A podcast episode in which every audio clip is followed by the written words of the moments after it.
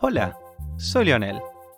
Soy un pibe así, tal cual, como vos. Que se le ocurrió empezar a grabarse día a día viendo cómo se siente, qué le sucede, viendo qué reflexiones puede sacar de eso y de paso aprender cada día. Y más allá de guardármelo para mí, se me ocurrió, puede ser que a otra persona le interese, a una persona como vos que la estás escuchando en este momento. Así que cada día vas a tener un pedacito de mi vida en la cual te voy a ir compartiendo diferentes reflexiones. Vamos con el episodio de hoy.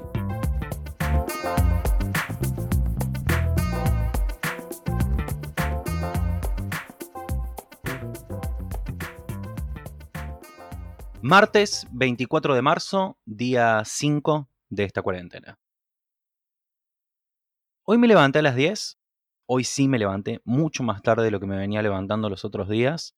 Creo que me quedé muy saturado de ayer y entre ayer, con tantas llamadas de reunión, mucho editar videos, textos, imágenes. Eh, me dejó como muy cansado. Obviamente me sentí muy contento porque estuve haciendo muchas cosas remil productivas y que me gustan, que realmente me gustan. Mm, solamente que hoy sí lo sentí. Eh, o sea, me levanté a las 10, a las 10 pero de la cama, porque despierto estaba desde las 8 y media, 9, y estuve dando muchas vueltas para poder levantarme. Eh, me costó un montón. Sinceramente me costó un montón. Pero cuando me llegué a levantar, me puse a hacer un par de cositas para el proyecto de Hackathon, un par de videos. Intenté más que nada me intenté levantar rápido para poder sacar eso que era más urgente y, necesario. Y más que nada porque daba un poco más de valor, ¿viste? Sabía que era algo muy necesario y que necesitaba eh, meterle un poco de valor al, proyecto que estamos haciendo. Y porque había gente que estaba eh, dependiendo de mí en eso. Hoy, sinceramente, me dediqué a descansar un poco más y acomodar cosas en, en mi hogar.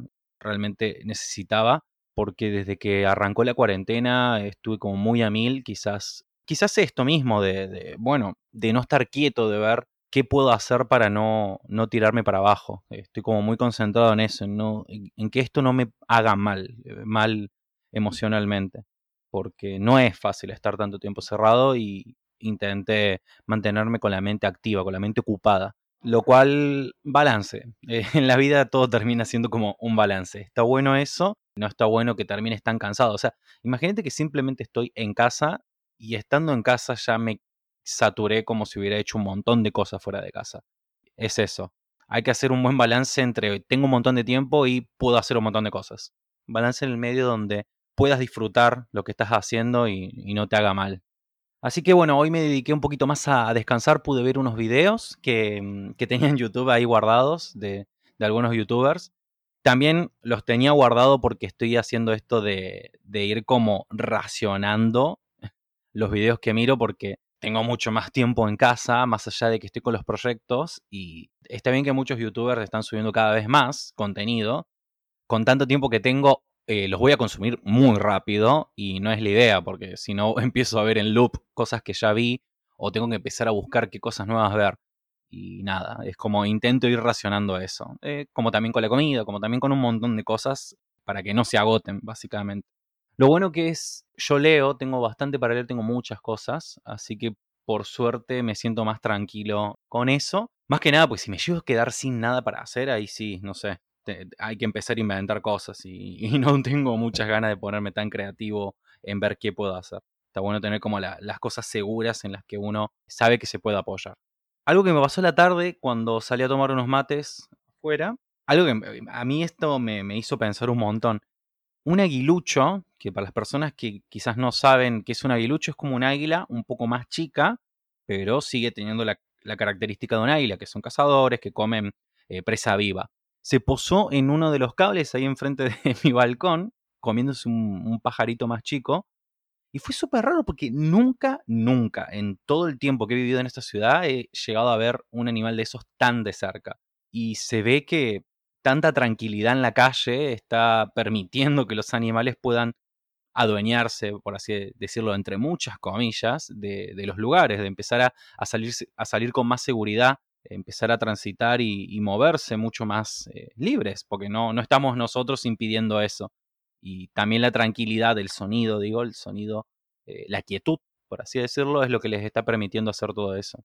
Y me gusta también como pensar el lado positivo quizás de toda esta cuarentena, es qué impacto puede llegar a tener en la naturaleza que estemos tanto tiempo encerrados sin generar polución, sin contaminar con basura, consumiendo menos eh, recursos. Debe ser interesante en algún momento más adelante, cuando se haga el balance de toda esta, época de la historia, por así decirlo, ver qué tipo de impacto tuvo en la naturaleza, eh, ya con datos mucho más específicos y con un tiempo pasado donde se pueda hacer una disociación bien de, todo lo que sucedió. Que también e, es eso, ah, eh, también me puse a pensar que es muy raro que estemos experimentando esto nosotros, estamos viviendo una época de la historia que va a ser contada más adelante. Y la estamos viviendo acá, ahora, en este mismo instante. Y es, eh, da ansiedad, eh, sorprende ver qué viene después, qué, qué va a seguir sucediendo. Es, es, increíble para mí. Eso como que me huele la cabeza. Pensar que, no sé, en unos cuantos años podamos decir, ah, esto pasó y aprendimos esto, no aprendimos lo otro. Ver qué, qué nuevo sale de, de toda esta cuarentena, de tanta gente encerrada haciendo cosas, de tanto, bueno, la parte científica, tanto a nivel político, ¿qué, tipo de cambio va a tener esto? Eh, es interesante pensar hacia dónde va a orientar ahora la humanidad en relación a, esta pandemia. Y algo que, bueno, más allá de esta cuestión como más universal, que incluye a mucha gente, eh, más a nivel individual me quedé pensando en lo mucho que estoy manejando con tranquilidad toda la situación. Como que rápidamente admití que esto iba a ser así y nada, me adapté a eso, como, ¿vamos a estar encerrados? Bueno, vamos a estar encerrados, vemos qué hacemos.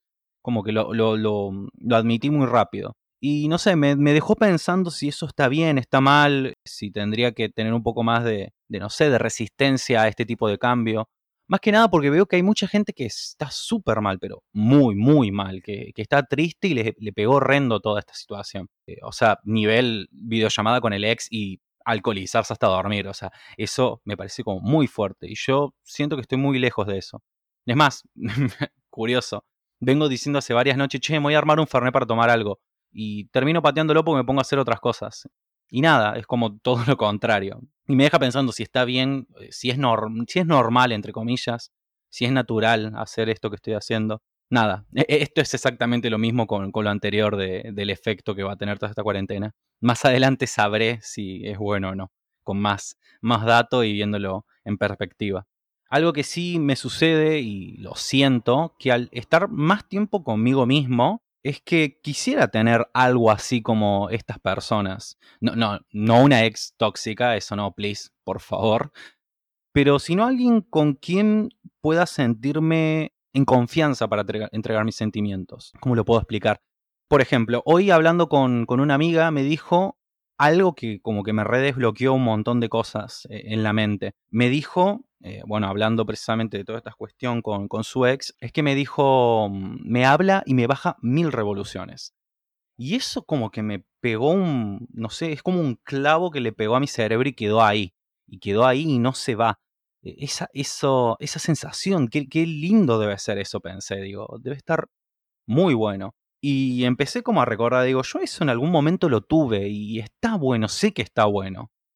Y algo que me sucede seguido a pensar eso es toda esta cuestión de la autosuficiencia que hoy en día se predica como si fuera una religión, que tenemos que ser autosuficientes, que con nosotros mismos basta, que debemos aprender a, estar con nuestros sentimientos y no depender de alguien más, que nuestra estabilidad mental y sentimental no debería depender de alguien más. Y es como que me genera toda una, no sé, contradicciones en la mente de, sí, me requiero esto, pero sé que es bueno también saber estar solo. Es, es muy curioso. Le, estaba leyendo, bueno, algo relacionado a eso, que es un libro que está muy bueno. Eh, si alguien lo quiere, me lo puede pedir, yo se lo puedo pasar. Que es de Tamara Tenenbaum, que es El fin del amor y coger, creo que era. Sí, está muy bueno y habla de toda esta cuestión de entre lo que es el amor, lo que son los sentimientos, lo que es coger relaciones interpersonales, pero en esta época, donde esto lo venía, lo vengo percibiendo hace rato, donde los límites están muy difusos de todo esto, que no es como, como antes, no estoy diciendo que antes sea mejor, Digo, pero antes estaba todo más delimitado. El hombre tenía que hacer esto y la mujer hacía aquello.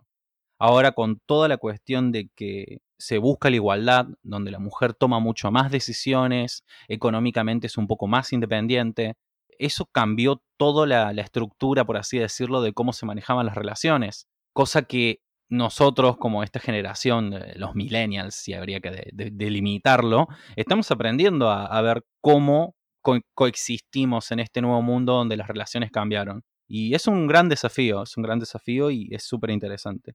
Y creo que, bueno, apalancado con eso, es, quiero, quisiera estar con alguien, pero sé que la autosuficiencia es buena y nada.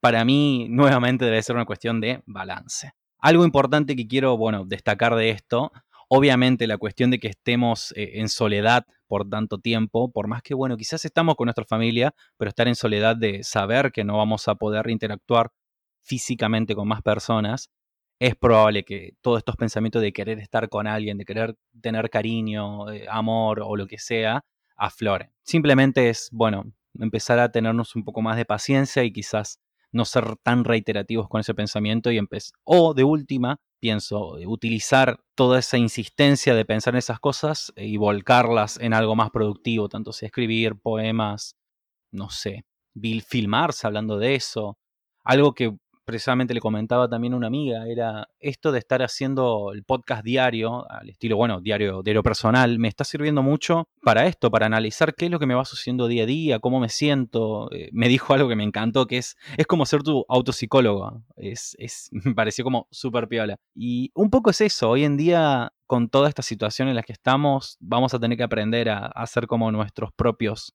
psicólogos. Es un gran desafío, pero eh, lo amerita nada más importante que nuestra estabilidad mental. Así que bueno, sin más, te voy dejando simplemente eso. Querete a vos, come bien, si puedes hacer un poco de ejercicio, mucho mejor. Y nuevamente esto, intenta ser tu propia analista, acompáñate en todo este proceso. Y si, bueno, no te excede, realmente no sabes cómo afrontarlo, acudí a tus amistades, a tu familia, a las personas en las quienes confíes, puedes acudir hay un montón de herramientas eh, con las cuales te permiten conectarte. Tenés, eh, bueno, Hangouts, WhatsApp, Zoom. Eh, hay un montón de formas para que te puedas conectar y no te sientas tan saturada por toda esta cuestión. Te mando un abrazo grande. Cuídate que esto, esto va a pasar. Yo estoy muy seguro que esto va a mejorar y va a ser para mejor. Lo importante es que podamos salir de esto todas las personas unidas como una comunidad. Te quiero mucho y nos escuchamos mañana. Chao.